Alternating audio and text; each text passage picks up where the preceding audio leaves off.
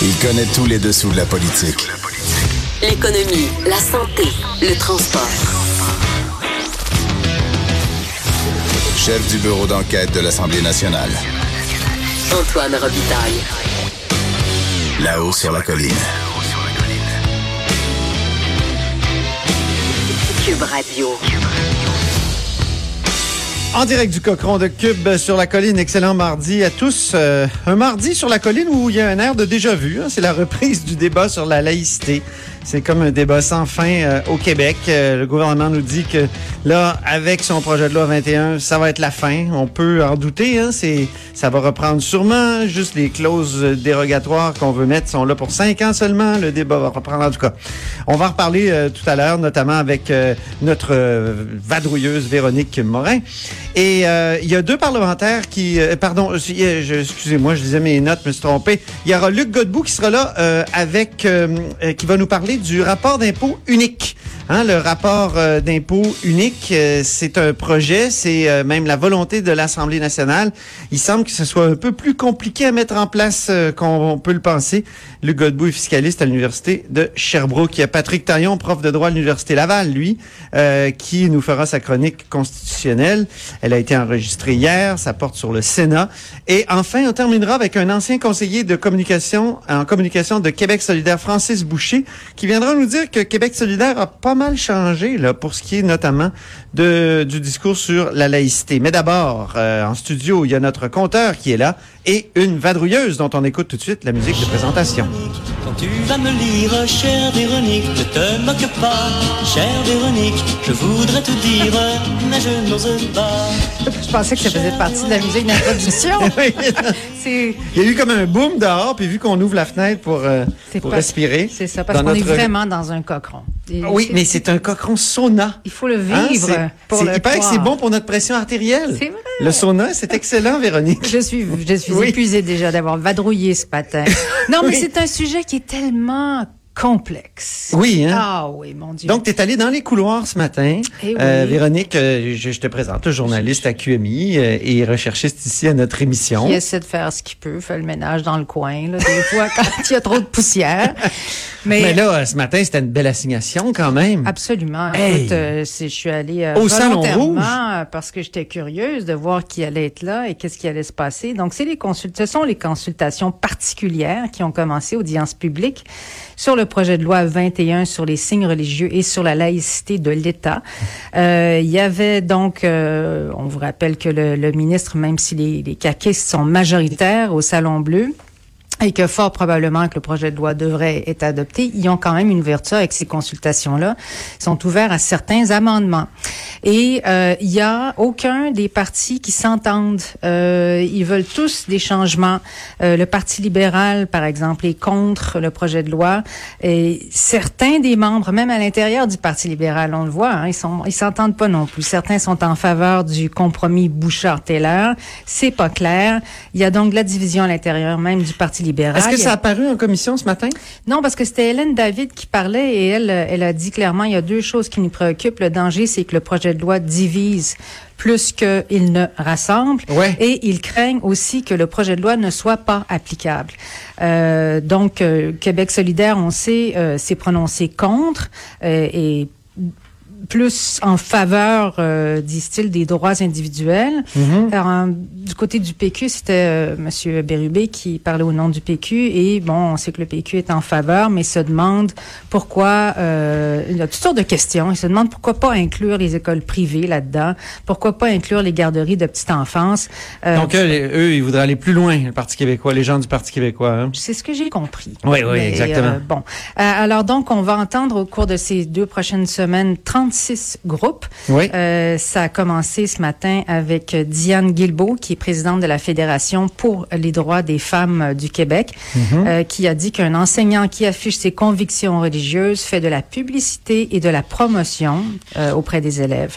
Euh, donc, euh, donc c'est la crainte du prosélytisme dans ce cas-là. Exact. Hein? Le deuxième groupe allait un peu dans le même sens. En fait, elle, elle a demandé, j'ai oublié de dire, elle veut en fait aller plus loin, euh, Madame Guilbeault. Elle demande que ça soit intégré dans la charte des droits euh, euh, québécoise, Mhm. euh, la laïcité. Bon, euh, puis le deuxième groupe, c'est le collectif citoyen pour égalité et la laïcité, représenté par Louise Mayou. L'ancienne candidate du Parti québécois, qui était une farouche défendresse, si je puis dire, de la charte de la laïcité du, euh, de Bernard Drinville et compagnie. ouais, euh, qui est venu eff- effectivement dire, euh, donner son appui là, indéfectible à ce nouveau projet de loi. La clause dérogatoire est nécessaire pour l'appliquer, etc. Euh, Jim, on a entendu aussi Jemila Benhabib, euh, qui elle s'en est pris à Charles Taylor, euh, qu'elle a discrédité euh, totalement. Euh, donc elle, ces deux femmes-là, Louise De quelle manière? Ben, euh, demandez-moi pas trop de détails. Faut surtout pas aller euh, dans le sens des accommodements que, raisonnables. dit-elle. c'est ça, mais je pense ça. aussi qu'elle dit que Charles Taylor a reçu un prix, le prix Templeton, euh, qui est un prix Ah oui, oui, euh, religieux. Ah oui, c'est la est fondation, une hein. fondation religieuse. Ouais. C'est- Et, et là, peut-être que Charles Taylor, qui va témoigner d'ailleurs cet après-midi, prête flanc à la critique, Ah. parce que c'est un penseur qui essaie de réhabiliter le religieux dans l'histoire même de, de- du développement des, des droits de l'homme. Hein? Ouais. Euh, et, donc, il, y a, il, y a une, il valorise infiniment l'expérience euh, religieuse. Donc, les euh, laïcs, je dirais, radicaux, comme on a entendu ce matin, puis c'est pas pour euh, leur faire insulte là, que je les, les taxe de radicaux, mais c'est vrai que dans l'éventail de, de positions qu'on a, ils sont qu'on a, ils sont ils sont assez, euh, comment dire, les plus durs, les, les, Ouais, les durs ouais. de durs, là. euh, Jamila Benhabib et, et compagnie, mais Louise Mayou aussi. Et ça Donc, donné, euh, eux, eux autres, on peut parfois les qualifier même de, certains disent les, les talibans de la laïcité. Ah. C'est un peu dur. c'est Oui, un peu dur, oui, oui, oui. Eh, Mais c'est ça, je me demandais. En fait, ils ont Mais de l'autre assez- côté, on a Charles Taylor qui, lui, veut réhabiliter l'expérience religieuse, veut dire, euh, c'est tellement important que ça fait partie de l'explication du monde de la personne. Alors, si on lui dit d'enlever son signe, c'est comme si on lui disait de s'amputer. Ah euh, ouais, c'est un peu ça qu'il nous dit, Taylor. en tout cas, il va le dire cet après-midi. J'avais un petit extrait pour vous, juste Ah pour oui? vous donner un peu le ton. C'est très, très court, mais c'est un De qui? échange entre Hélène David et Madame euh, Mayou, je crois. Ou, Ok. euh, en fait, qui, qui disent euh, qui disent à Hélène David qu'elle comprend rien à la laïcité. Ah bon? Alors, on écoute, c'est très court. de l'option ou de l'opinion que ça donne sur l'ensemble des Québécois qui peut-être portent ce signe religieux euh, parce qu'il y a un lien affectif et identitaire. Très, très rapidement, s'il vous plaît. Oui, euh, encore une fois, le, je pense que Madame David, sin- sincèrement, ne comprend pas véritablement ce qu'est la laïcité. C'est c'est dommage. Bon, alors OK, alors Hélène David et Jamila Benhabib. Et quand euh, quand un homme dit ça à une femme, euh, Véronique, euh, t'as pas compris ce que j'ai lu, là, il se fait traiter de de- d'avoir commis un, un, un geste de mansplaining. ouais, en Une explication en français. c'est possible. Mais là, les femmes entre elles, ça, ça a l'air à passer. Moi, Je, je pense pas que ça a passé nécessairement. je pense pas que ça a passé celle-là, mais en tout cas. Alors donc à suivre euh, cette euh, ces consultations, on entendra comme vous avez dit Charles Taylor, mais aussi Jocelyn Maclure euh, en fin de journée aujourd'hui et demain Gérard Bouchard. On aura certainement l'occasion d'en reparler euh, à votre émission. Absolument, absolument. Merci beaucoup, Véronique. Plaisir. Je me tourne maintenant vers euh, notre compteur, euh, euh, qui est aussi directeur de la recherche à QMI, Jean-François Gibault, qui a le droit à sa chanson, lui aussi.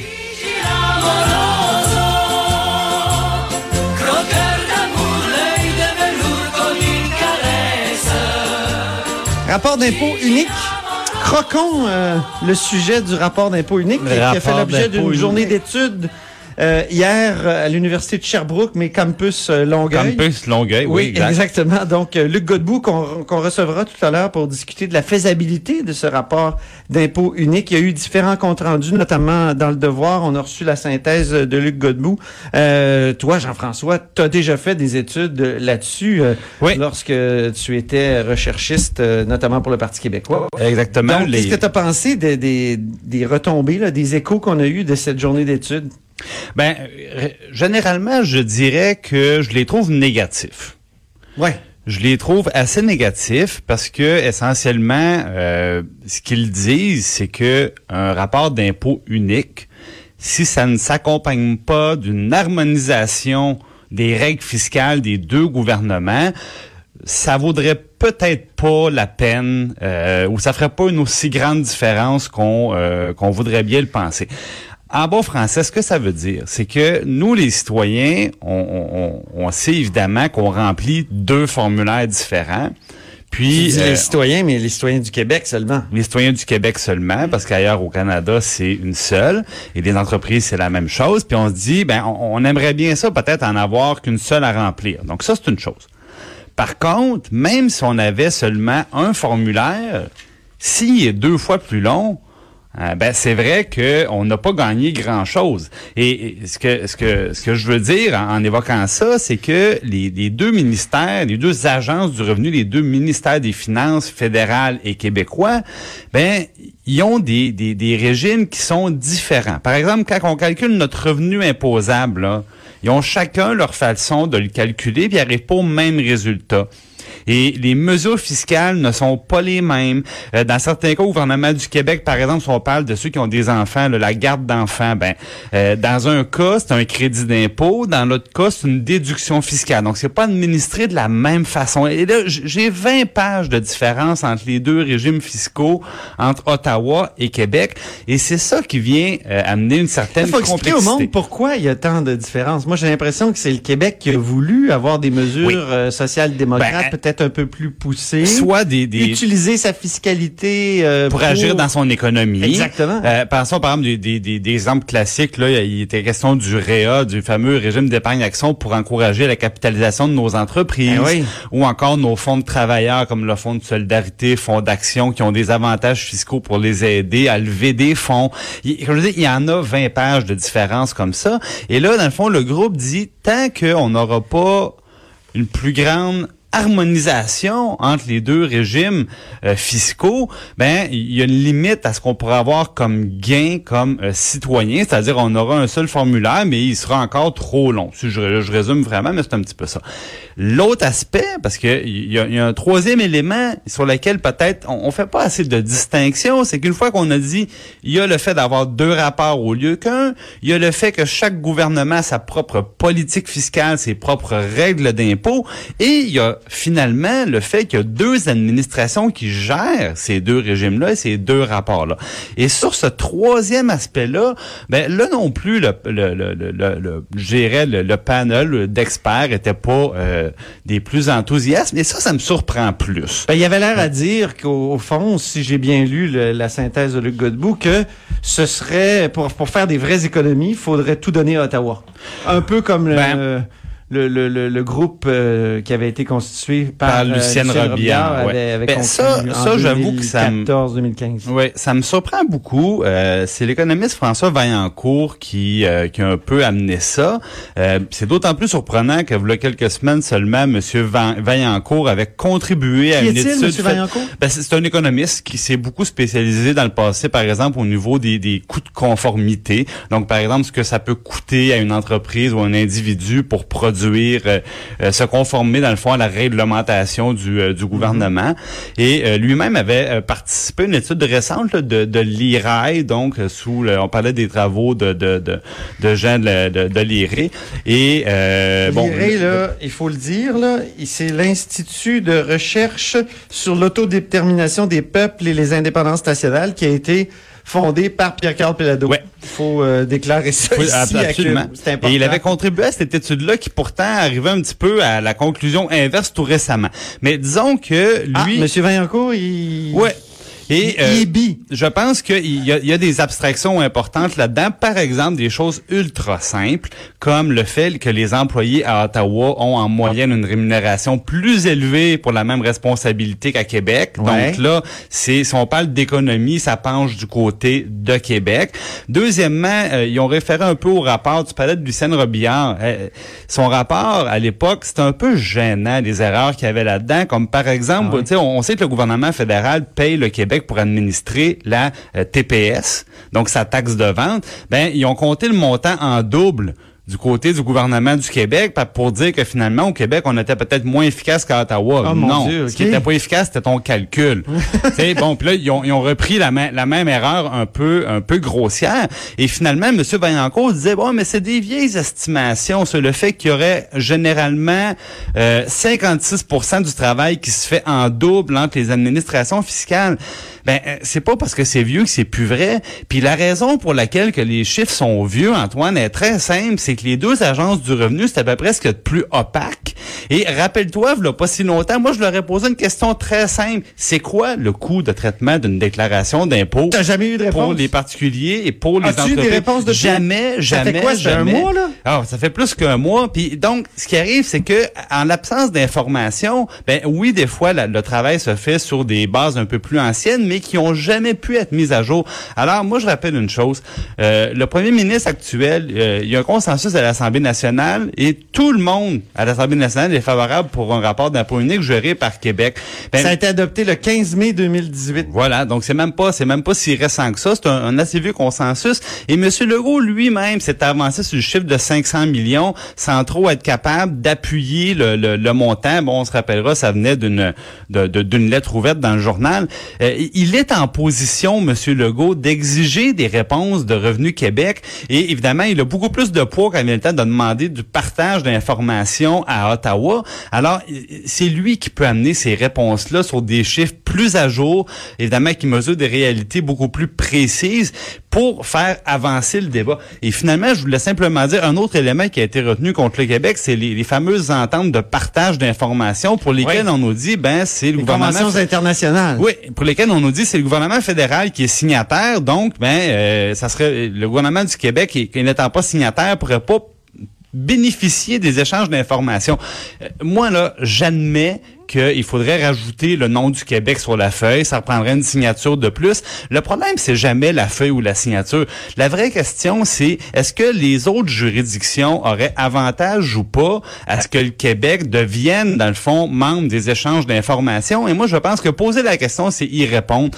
Je ne pense pas, par exemple, que les États-Unis auraient avantage à ce qu'il n'y ait aucun échange d'informations avec le Québec. Non. Parce qu'évidemment, n'importe quelle entreprise délinquante ou citoyen délinquant n'aurait qu'à venir cacher son fric au Québec puis en perdrait la trace. C'est bien évident qu'ils auraient tout intérêt à ce qu'on puisse s'échanger d'informations.